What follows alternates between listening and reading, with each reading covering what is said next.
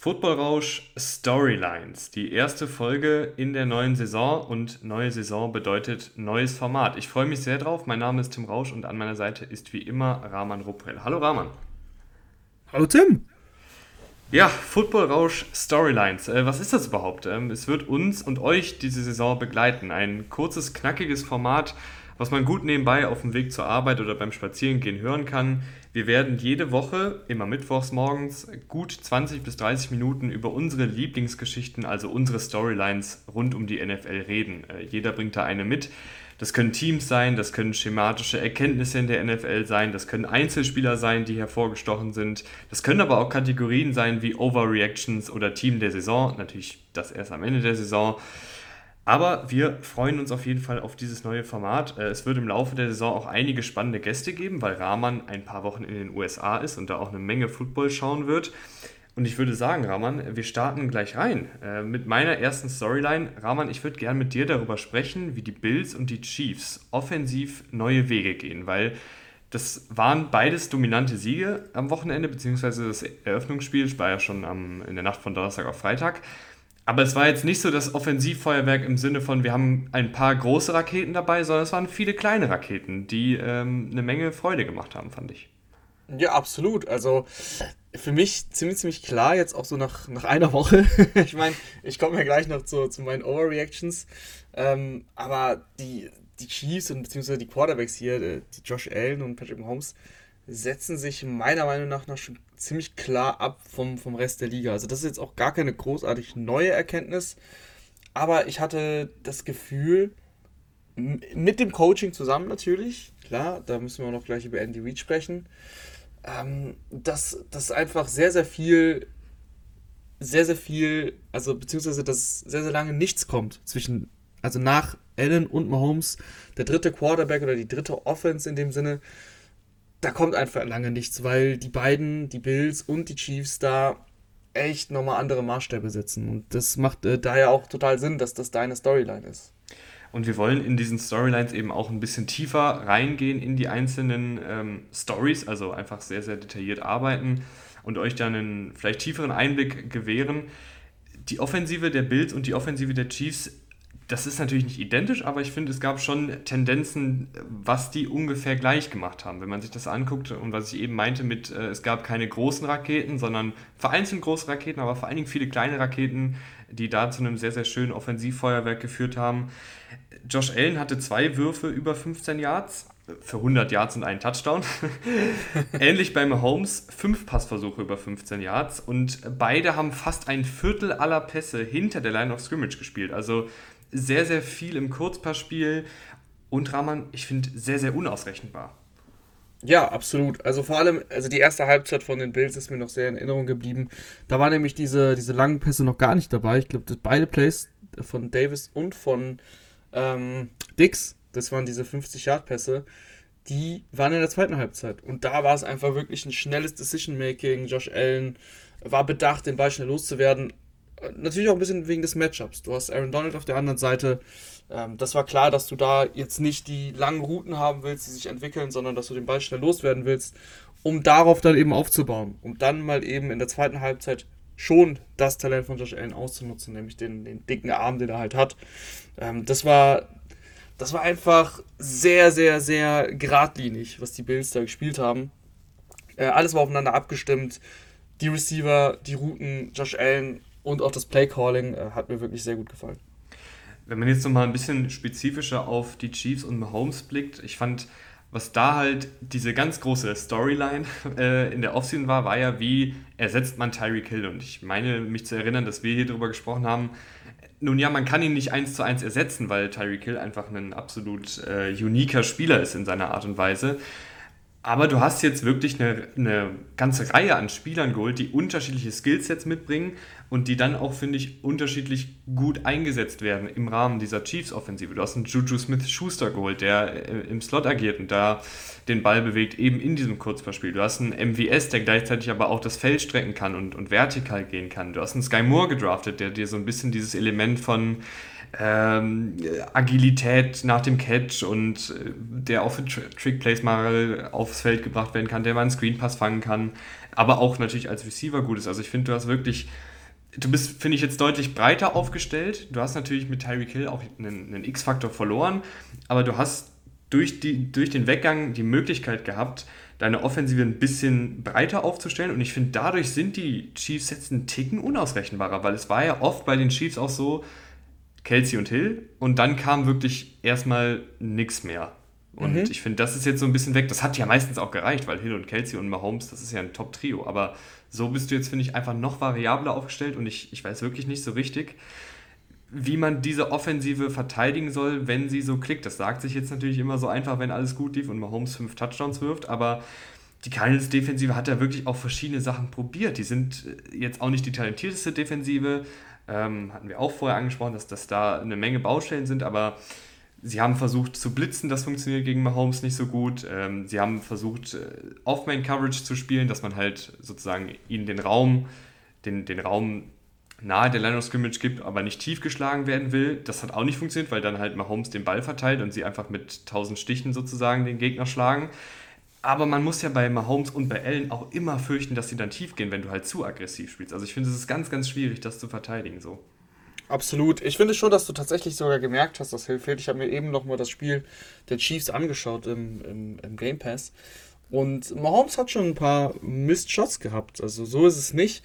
Ähm, das passiert natürlich. Das ist, man kann jetzt keine perfekte Spiel erwarten. Aber teilweise hatte ich schon das Gefühl, hm, ein Terry Kill mit der Geschwindigkeit, die er auch mitbringt, hätte den Ball vielleicht schon noch bekommen. Also es ist nicht so, dass er, dass er, dass er total egal ist. Also das soll auch nicht so rüberkommen. Aber du hast auch schon versucht, Tyreek Hill zu ersetzen. Also gerade bei dem Touchdown ähm, auf Kleider Lea, der Shovel Pass, äh, da spielt dann Michael Hartman die Tyreek Hill Rolle. Der Touchdown von Michael Hartman, die Plays sind früher eben, äh, ist eben dann Tyreek Hill gelaufen.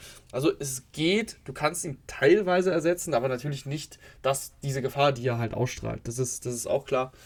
Aber ansonsten, die Chiefs, und das ist tatsächlich auch teilweise dann eben das, das Erschreckende, dass da, dass da noch nicht alles perfekt war. und die trotzdem, trotzdem da die, die Cardinals so zerpflückt haben. Ähm, Travis Kelsey fand ich irgendwie deutlich besser eingesetzt als letztes Jahr. Eben gerade das, was du sagst, es war variabler, es war nicht so, okay, Kelsey oder Hill, ähm, sondern du hast den Ball gut verteilt. Äh, die Running Backs wurden noch besser eingesetzt. Ich habe CH eben erwähnt. Äh, gerade der, der zweite Touchdown auf CH, aber auch der erste. Das erste ist klar designed auf CH, der zweite auch. Und das, das muss häufiger kommen, dass du, dass du die Running Backs eben als, also im Receiving Game äh, targetest. Äh, das haben sie gemacht und das, das hat sich direkt ausgezahlt. Also gerade der zweite Touchdown hat mir sehr gut gefallen, wie du drei Receiver auf der rechten Seite aufstellst. Kleider ist wieder links, die drei Receiver brechen alle nach links ein, CH geht nach rechts raus, es ist Chaos, es sind Crossing-Routen, die die äh, Verteidiger Man-to-Man eben aufhalten. Und äh, du siehst auch dann, wenn du das Play nochmal anschaust, dass der Verteidiger, der auf CH äh, zugeteilt war, dann an einem eigenen Spieler hängen bleibt. Und äh, mhm. genauso müssen sie es halt spielen. Ähm, dass du, dass du da mehr, mehr auf die äh, Running Backs gehst. Es waren jetzt insgesamt sieben Targets. Ich würde mir da sogar noch mehr äh, erhoffen. Also Jared McKinn hatte vier und äh, CH drei. Äh, da geht aber, da geht aber tatsächlich noch mehr gerade was du da gerade angesprochen hast, in der Red Zone hatte ich mir auch notiert, äh, da sind mir die Chiefs wirklich sehr, sehr positiv aufgefallen. Also Kreativität ist ja die eine Sache und das, das Play auf, auf CEH, das erste, war ja auch sehr, sehr kreativ. Da haben sie ihn äh, ins Backfield gemotioned und er war sozusagen als Fullback aufgestellt und kriegt dann diesen komischen Unterarm-Pass von Mahomes. Das war sehr, sehr schön.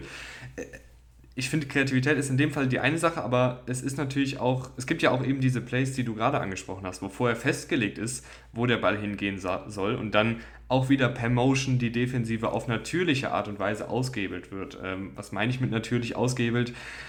Ich würde bei dem Play nicht mal sagen, dass da irgendjemand was falsch gemacht hat. Ne? Also es ist ja nicht nee, so, dass klar. das jetzt irgendwie ein schlechtes Defensivplay von dem Spieler, von dem individuellen Spieler war oder dass der defensive Playcall irgendwie total schlecht war, sondern die Chiefs haben einfach wahrscheinlich vorher in der Filmstudy oder im Spiel selber gemerkt, wie die, ähm, wie die Cardinals das verteidigen und dann eben die Struktur des Defensivplays ausgehebelt und da, da konnte eigentlich keiner wirklich was für.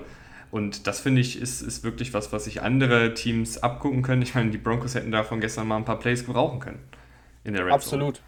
absolut. Und äh, was ich eben gesagt habe bei den Chiefs, dass dann immer noch nicht alles perfekt lief, ähm, das kann man bei den Bills ja genauso sagen. Also vier Turnover äh, und du machst trotzdem 31 Punkte und vor allem so ein Spiel so dominant. Du hättest noch mehr machen können, wenn, wenn es gebraucht worden wäre. Ähm, und Josh Allen hatte, hatte zwei Picks, davon war einer, einer wirklich seine Schuld, das andere war, war ein bisschen Pech, war stark vom Verteidiger. Äh, da kann McKinsey den Ball auch festhalten. Also da ist immer noch so viel Raum, sich zu verbessern nach einer Woche, dass äh, man, ja, es ist erst Woche 1, aber dass man tatsächlich ein bisschen Angst haben muss um die anderen Teams in der AFC. Es ist erst Woche 1, lieber Rahman, und Woche 1 bedeutet natürlich auch immer, dass alle durchdrehen und die NFL ist ja auch durchgedreht und äh, du hast eben schon angerissen, du drehst auch ein bisschen durch und hast ein paar Overreactions, also Reaktionen, die vielleicht ein bisschen drüber sind, aber vielleicht auch wahr sein könnten oder sich bewahrheiten könnten im Laufe der Saison mit im Gepäck. Das ist sozusagen deine Storyline, wenn man das, wenn man das so will. Was hast du dabei? Absolut. Ja, es ist, es ist viel passiert äh, diesen Spieltag und äh, natürlich hat es auch mich überrascht. Ich, wir fangen an mit den Bengals. Mhm. Die Bengals verlieren gegen die Steelers und sie verlieren nicht irgendwie, sie verlieren auf völlig verrückte Art und Weise, aber mal unabhängig davon, dass sie das Spiel auch hätten gewinnen können, schrägstrich müssen, ähm, weil bei McPherson eben zweimal, also einmal ein extra Punkt und einmal ein Vielkohl aus sehr kurzer Entfernung nicht macht, mache ich mir Sorgen um die Bengals und zwar um Joe Burrow. Also bei, bei dem Spiel ähm, fünf Turnover, zwei Touchdowns. Er hat sie im Endeffekt zurückgeführt, aber was natürlich ein bisschen bei mir mitschwingt, ist einfach das, die letzte Saison dann letztlich sehr, sehr gut natürlich für die Bengals gerne das, auch wenn sie nicht den Super Bowl gewonnen haben. Aber es war natürlich ein großer Hype, obwohl da noch einiges eigentlich im Argen lag, meiner Meinung nach, vor allem in der, in der ersten Saisonhälfte, ähm, was Coaching auch betrifft. Ähm, Burrow hat letztes Jahr wirklich gut gespielt, aber es war halt auch nur eine Saison. Und äh, in, deiner, in deiner Top 10 Quarterback-Liste war zum Beispiel auf Platz 3 vor der Saison. Da würde ich einfach mal jetzt dich fragen und wissen wollen, was du nach einer Woche denkst, beziehungsweise nach einem Spieltag. War das ein bisschen zu viel Hype, den die Bengals bzw. Joe Burrow bekommen haben? Oder ist es nur ein Spiel, nicht überdrehen? Aber ich finde, es waren schon echt auch viele Fehler dabei. Mhm. Äh, die, ich glaube, die Overreaction unterschreibe ich noch nicht.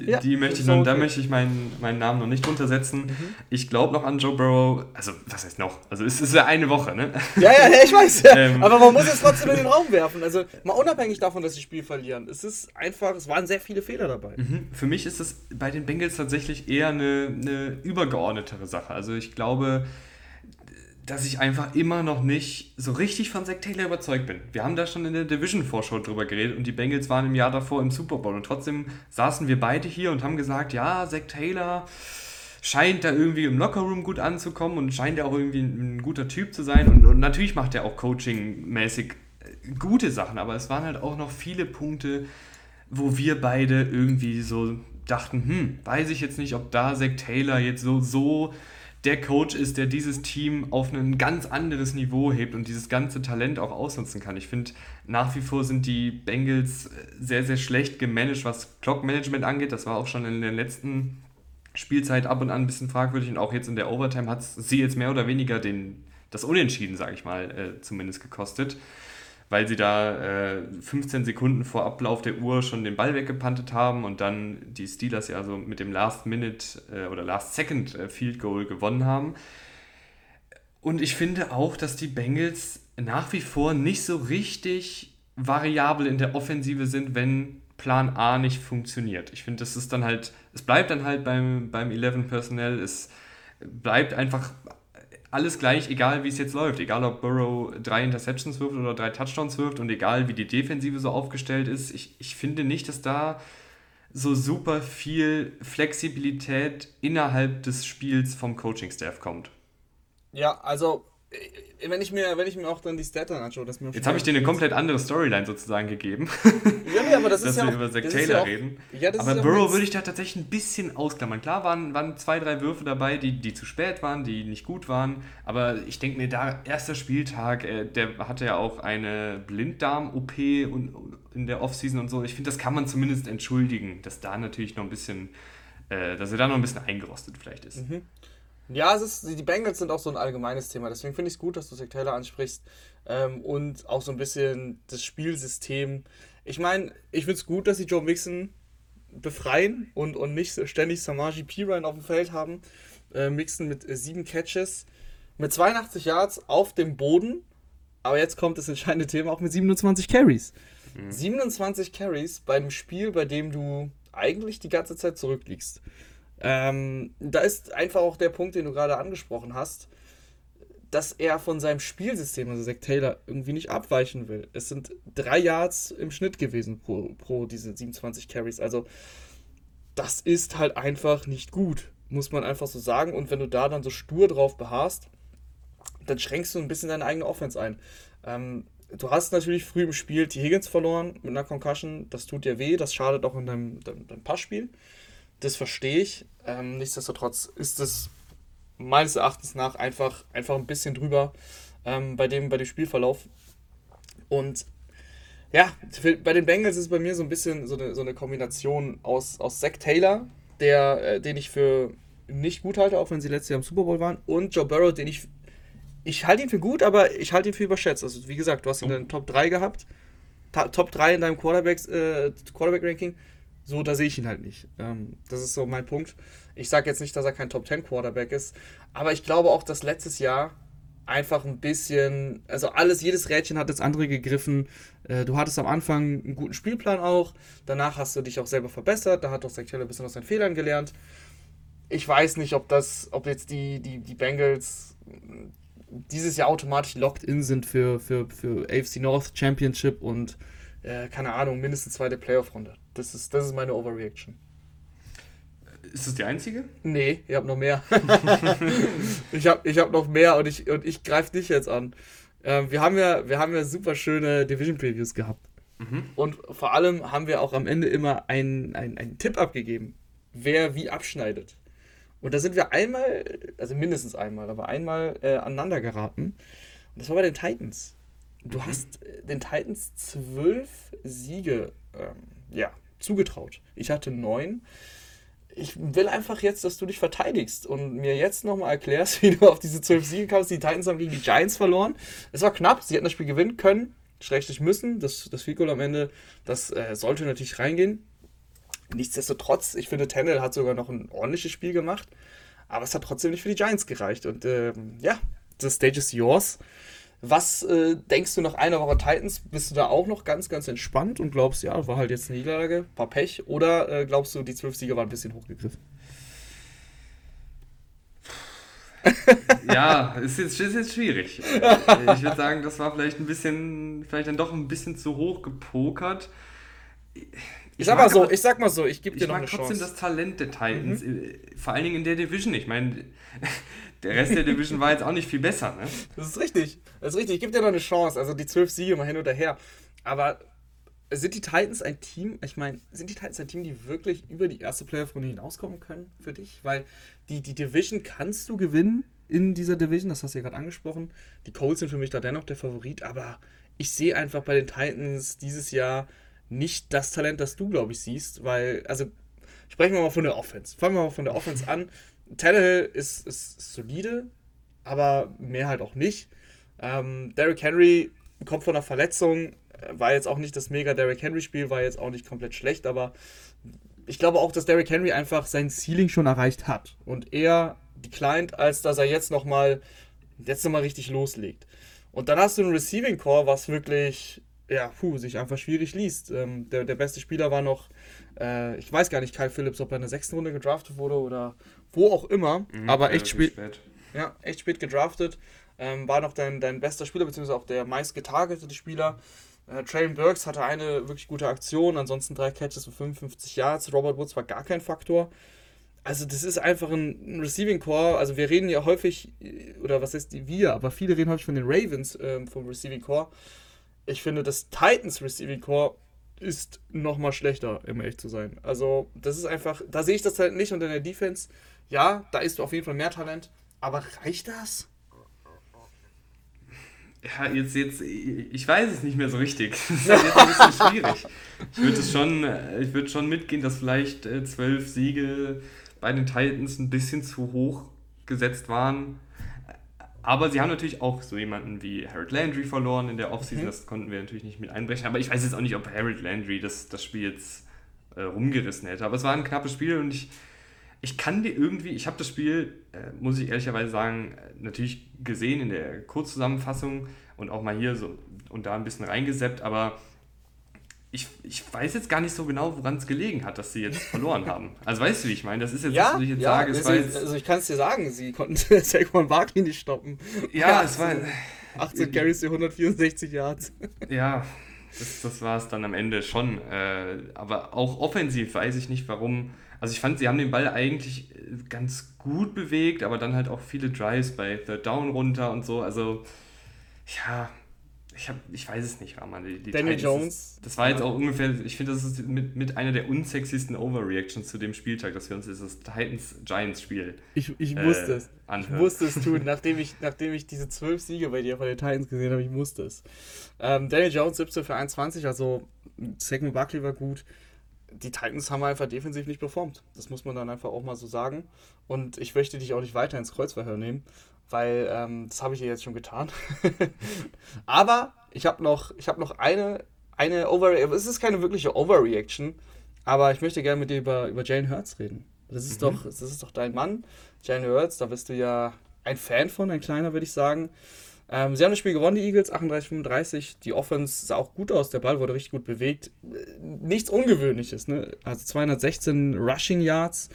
Jalen Hurts, sage und schreibe 17 Carries für 90 Yards. Aber ähm, ich möchte gerne über, über Jalen Hurts als Passer mit dir sprechen, weil das ist für mich im Endeffekt das, das Entscheidende. In der Regular Season wirst du diese Spiele gewinnen, gegen die Lions vor allem, ähm, weil du einfach ein dominantes Laufspiel hast, weil die Defense der Lions nicht gut ist. Aber Jalen Hurts ähm, muss einfach immer noch, also meiner Meinung nach ist er immer noch auch nach Woche 1 mit seinem Arm zu einseitig unterwegs. AJ Brown hat er super, super gefunden. 10 Receptions für 155 Yards. Aber ansonsten, darüber hinaus, äh, hat, er, hat er 8 Bälle angebracht auf andere Spieler und hat insgesamt 243 Yards mit keinem Touchdown. Und auch das, was ich mir gerade nochmal angeschaut habe, ja, da waren ein paar gute Plays dabei, aber ich bin immer noch nicht überzeugt äh, von dem, von dem Hype-Train, den er hat. Ich fand, es war von Jalen Hurts eine gute Partie. Ich, ich habe bei den Eagles ehrlich gesagt mittlerweile und auch schon in der Offseason ein bisschen eine andere Storyline, dass ich, je mehr ich von den Eagles, von der Eagles Defensive vor allen Dingen sehe, dass die Eagles Defensive unter der Leitung von äh, Jonathan Gannon einfach nicht so gut funktioniert. Aber das ist eine andere Storyline, die man vielleicht mhm. wann anders nochmal mitbringen kann. Ähm, ich finde aber, dass Jalen Hurts ich gebe dir recht, das ist, das ist jetzt hier kein Josh Allen und, und kein Patrick Mahomes, auf gar keinen Fall. Ähm, ja, aber auch, auch kein, ich, also weißt du, nicht nur, nicht nur die beiden. ja, klar, aber ich, ich finde schon, dass er ganz gut gespielt hat. Ähm, ich finde, dass er vor allen Dingen keine Katastrophenwürfe dabei hatte, zumindest habe ich jetzt keinen äh, im Kopf.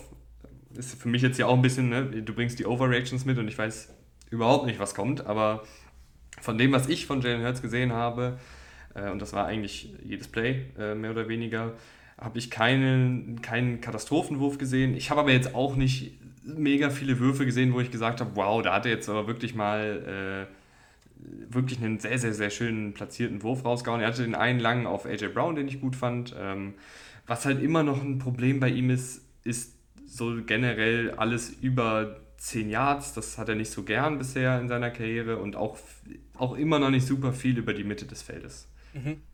Ja, anders gefragt, glaubst du, glaubst du wirklich, dass, dass die Eagles in der Offensive, weil ähm, defensiv hast du ja schon ein bisschen angerissen, dass du das skeptisch bist nach dem ersten Spieltag, da den Schritt nach vorne machen, um wirklich jetzt konkurrenzfähig zu sein, im Sinne von, ja, die können jetzt auch Playoff-Spiele gewinnen, glaubst du, glaubst du, traust du es den Eagles zu? Boah, ich glaube, dass auch diese Saison, wenn jetzt Hertz nicht einen Riesenschritt macht in den Playoffs, wird es schwierig. Ich glaube, da kommt es mhm. wirklich sehr, sehr aufs Matchup an. Also wenn du da gegen ein Team kommst, was zum Beispiel nicht sonderlich gut den Lauf verteidigen kann und jetzt auch, obwohl, du musst auch erstmal gegen ein Team kommen, was nicht gut den Lauf verteidigen kann und was jetzt vielleicht nicht den allerbesten Quarterback hat, weil Playoff-Football ist halt äh, die Creme de la Creme, aber wenn du gegen ein Team kommst, was jetzt vielleicht keine Chiefs Bills Offensive hat und ähm, durchaus ihre Schwachstellen in der Defensive hat, dann glaube ich, können die Eagles da Alarm machen, aber ich glaube, wenn du gegen ein Team kommst, was den Lauf gut stoppt und was irgendwie einen, einen guten Quarterback hat,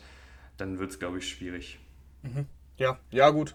Also ich war Aber ja ich fand so trotzdem, ja. war man, wenn man jetzt mhm. mal vergleicht, Jalen Hurts Woche 1 ähm, 2022 und Jalen Hurts Ende Saison 2020. Also ich finde, es ist trotzdem fast schon ein Quantensprung. Also Auf jeden Fall. Jetzt. Es ist jetzt noch nicht so, dass man jetzt sagt, das ist jetzt ein verdammt guter Quarterback, aber ich finde, es ist trotzdem eine Entwicklung, die man dann auch wertschätzen kann und sollte und, und wo man auch sagen kann, ja, da, da hat sich ein Spieler wirklich gemacht, ist aber immer noch nicht fertig in seiner mhm. Entwicklung. Ja, absolut. Das Problem ist ja immer, dass es einfach zu schnell Hype-Trains gibt mhm. und zu schnell irgendwelche Spieler und Mannschaften gehypt werden. Also die Eagles kurz vor dem Saisonstart war das so der sexyste Pick, wenn du, wenn du in der NFC den Champion gekrönt hast. Haben viele wirklich die Eagles, die Eagles genommen, weil einfach die NFC nicht so gut ist dieses Jahr. Und das haben wir auch in Woche 1 gesehen. Also jetzt aus dem Bauch heraus, wen würdest du aus der NFC rauspicken? Äh, wird dir wahrscheinlich auch schwer, schwer fallen, jetzt da einen Namen zu nennen. Ähm, deswegen äh, konzentriere ich mich natürlich auf die Eagles und, und weil ich Jalen Hurts schon von Anfang an seiner, seit seiner NFL-Karriere eigentlich nicht den Schritt zugetraut habe, dass er eben konkurrenzfähig in den Playoffs ist. Deswegen finde ich, ist das für mich eben eine, eine spannende Storyline. Und Woche 1 ähm, war, war, wie du eigentlich gesagt hast, war ja nicht schlecht. Es ist vor allem auf dem Boden war es ja sehr, sehr gut. Aber es war auch nicht das, was ich mir erhofft habe, nämlich einen Echt? Schritt nach vorne, nee, nicht einen Schritt nach vorne im Passspiel an sich grundsätzlich. Also da waren, gut, wenn man jetzt die, die, die Messlatte da hinlegt, dass er keine Katastrophenbälle wirft, ähm, okay, das hat er nicht getan, das stimmt. Das, äh, das, das, das ist völlig richtig, aber ich, irgend, irgendwas, irgend so ein, so ein, so ein, so ein, so ein Fünkchen Hoffnung, ähm, den, ich, den ich sehen würde, dass es im Passspiel besser, besser vorangeht, ja, weiß ich nicht. Da, da bin ich jetzt eben, also für mich hat sich da nicht viel getan. Sie haben AJ Brown, das ist geil. Das ist eine richtig, richtig gute Waffe, bin ich auch wirklich ein Fan gewesen von der Verpflichtung. Aber ich glaube einfach, dass es früher oder später, gerade eben dann, wenn es gegen die guten Teams geht, das waren die Lions, und sie haben mit drei Punkten gewonnen, ähm, dass es dann zu einseitig ist. Ich, ich mag Jalen Hurts. Gut, dann habe ich noch eine Story dabei. Mhm zum Abschluss, die Patriots erreichen nicht die Playoffs, würde ich sagen. Also, das ist eine Overreaction, die ich nicht nur eine, das ist nicht nur eine Overreaction, die ich jetzt einfach in den Raum stelle, sondern das würde ich jetzt auch so unterschreiben. Ähm, ganz einfach, wir haben beide die Pages bei 9 und 8 gehabt. Ich habe natürlich äh, wieder schön auf unsere Charts geschaut, auf die Grafiken von Fadi. Ähm, und ich war, ich war, keine Ahnung, ich habe mich auch blenden lassen ein bisschen. Ich lasse mich immer blenden von Bill Belichick. Aber Bill Belichick steht nicht auf dem Feld und klar ist Coaching wichtig in der NFL, aber ich finde, Bill Belichick hat auch gravierende Fehler gemacht in dieser Offseason und einer davon ist, äh, dass das Offensive Coordinator Matt Patricia da jetzt am, am Zug ist, der mit Offensive ungefähr so viel zu tun hat wie ich mit Raketenwissenschaften. Ähm, und ist er nicht sogar Raketenwissenschaftler? Ja, das war nämlich hier so, der, okay, der okay. Hinter. ähm, aber also ich, ich verstehe es einfach nicht. Ich verstehe die Entscheidung nicht. Ich glaube, die meisten Patriots-Fans werden es auch nicht verstehen. Ähm, und das Spiel gegen die Dolphins, es war jetzt nicht so, dass die Dolphins dann Feuerwerk abgefackelt nee. haben. Also die Dolphins waren offensiv okay, größtenteils. Äh, Laufspiel war nicht vorhanden. 23 Carries, 65 Yards. Äh, Chase Edmonds war ja einer meiner Jungs, an die ich groß geglaubt habe. War jetzt noch nicht so sein Spiel. 12 Carries für 25 Yards. Ähm, aber dennoch war die Patriots nicht einmal nah dran. Sie hatten ein bisschen Pech bei dem, bei dem Pick von Mac Jones, aber das ist auch einfach stark verteidigt, muss man sagen. Das ist ja bewusst so, dass der Ball getippt wird, ähm, damit ein Dolphins-Verteidiger den auch dann in der Endzone intercepten kann. Ja, und ansonsten ich weiß nicht so richtig, wo, wo, wo die Patriots hinwollen. Ich habe so noch nicht so durchgeblickt, was, was, das, was das Spielsystem ist. Und defensiv halte ich sie nicht für gut genug, um das alles aufzufangen. Ich muss sagen, ich habe bei den Patriots, vielleicht sind wir da auch einfach zu nett, ähm, weil man halt Bill Belichick seit Jahren kennt und weil Bill Belichick der wahrscheinlich beste Coach oder einer der besten Coaches der NFL-Geschichte ist war ich jetzt zum Beispiel so, dass ich gesagt habe, okay, vielleicht, vielleicht weiß er ja irgendwas über Matt Patricia und Joe Judge, dass das dann doch funktioniert und, und man, man muss ihm da so ein bisschen Vorschusslaubeeren geben. Aber nee, eigentlich hat jeder gesagt, das wird nichts und, und jetzt erster Spieltag, ich fand, es war eine, eine super langweilige Offensive. Also mhm. So oft 12 Personnel und es ist jetzt nicht so, dass, obwohl ich ihn gerne mochte vor einiger Zeit, Jono Smith jetzt bei den Patriots so eine super Zeit bisher hatte. Äh, Kendrick Bourne, der letztes Jahr wirklich gut war, kommt irgendwie für zwei Plays nur drauf, fängt einen super Pass und ist dann nicht mehr zu sehen. Also ich, ich verstehe dann einfach sowas nicht. Und ich verstehe auch nicht, wie du so unnormal statisch die ganze Zeit diese Offensive spielen kannst. Mit irgendwie, klar, sie haben hier und da mal einen Trick-Play versucht oder beziehungsweise ein kreativeres Play, aber es war jetzt nicht so, dass ich jetzt sage, wow, das hat mich schematisch aber jetzt richtig vom Hocker gehauen. Ähm, und da haben sie jetzt mal wirklich ihre, ihre Skill-Position-Spieler super in Szene gesetzt. Äh, und auch der Rhythmus war, fand ich, war jetzt nicht sonderlich gut es war halt einfach eine langweilige Offensive. Ich kann es nicht anders beschreiben. Und äh, ehrlich gesagt haben wir das, hatte ich das vor der Saison so ein bisschen gedacht. Dann habe ich aber gedacht, das ist Bill Belichick und es sind die Patriots und die kriegen das schon hin und habe ihnen da vielleicht zu viele Vorschusslaubeeren gegeben. Also ja, die Overreaction würde ich unterschreiben. Wenn Ty Montgomery in 2022 dein einziger Touchdown-Empfänger ist, ja, dann läuft da etwas schief ja, ich, vor allen Dingen, also nichts gegen Ty Montgomery und das, das war ja auch ein gutes Play von ihm und, und auch das, das war tatsächlich ein ganz gutes Playdesign. Äh, ah gut, der ist ja auch eher als Running Back aufgestellt, aber ich verstehe trotzdem nicht, warum zum Beispiel Kendrick Bourne nur zwei Snaps sieht. Also mhm. ich, ich verstehe es nicht. Das ist, den hast du letztes Jahr auch für nicht wenig Geld geholt. Der hat auch eine gute Saison gespielt. Und wenn er reinkommt, hat er ja gezeigt, er kommt rein und fängt da irgendwie einen Pass über 41 Yards und haucht der Offensive ein bisschen Leben ein und, und sieht dann nicht mehr das Feld. Also ja, ich absolut. verstehe das nicht. Hast du da zufällig, jetzt ähm, werfe ich dich ein bisschen ins Wasser, ins kalte Wasser, weil ich so schon die ganze Folge mache, äh, die, die Zahlen gerade parat? Weil, wenn, also wer war denn dann, wer hat denn da die mehr, mehr Snaps als, als äh, Kendrick Bourne gespielt? Jacoby Myers, klar. Also, Nelson.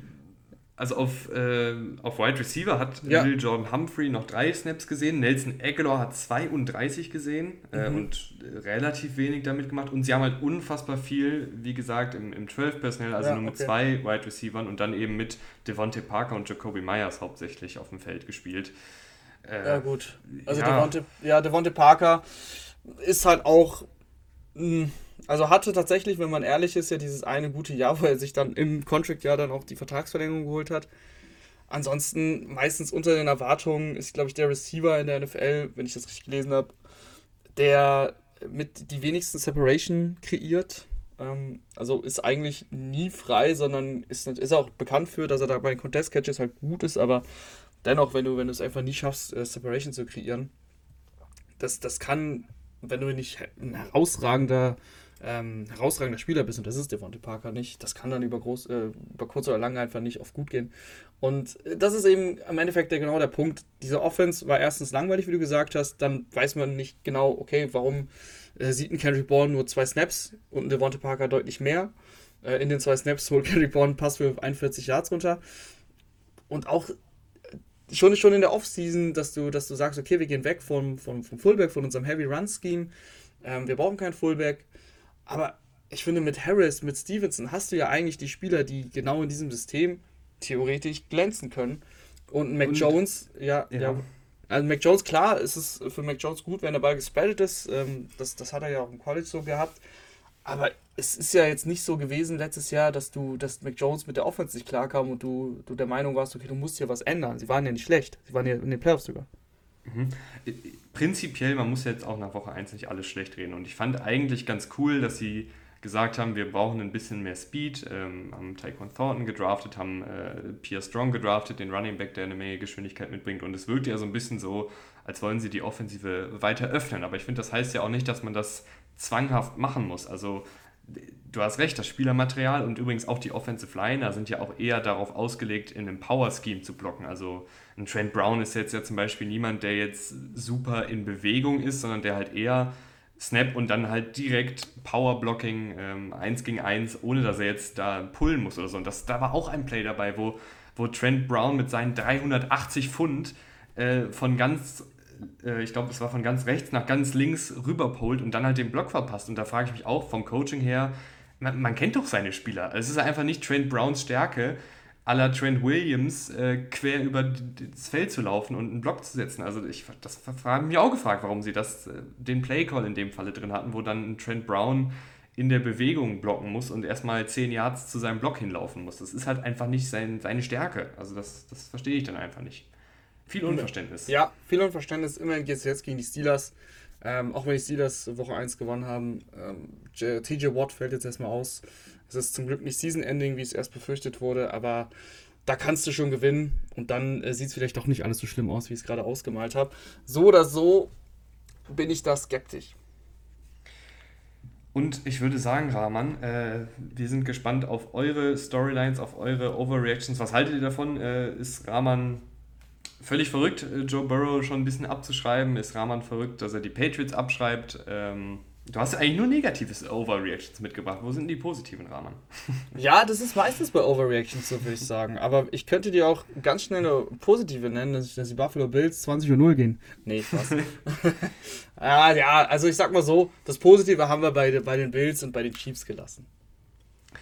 Ihr könnt gerne auch das Positive bei uns äh, in den Privatnachrichten lassen. Ihr könnt auch gerne, gerne, ähm, wenn euch irgendwas auffällt, wenn ihr gerne wollt, dass, dass euer Team besprochen wird hier in diesen Storylines, wenn ihr irgendeinen Spieler habt, der gerade total rausgestochen ist, aber noch nicht so viel mediale Aufmerksamkeit bekommt, Schreibt uns das gerne. Ähm, wir schauen, dass wir es vielleicht dann unterbringen in der nächsten Folge. Wie gesagt, jede Woche bringen Rahman und ich eine Storyline mit und äh, wir freuen uns da auch auf eure Inspiration, ähm, wenn ihr da irgendwas äh, seht, irgendwas mitbekommt. Und ich würde sagen, Raman, äh, wir sprechen uns dann nächste Woche wieder. Danke fürs Einschalten und bis dann. ciao. ciao. ciao.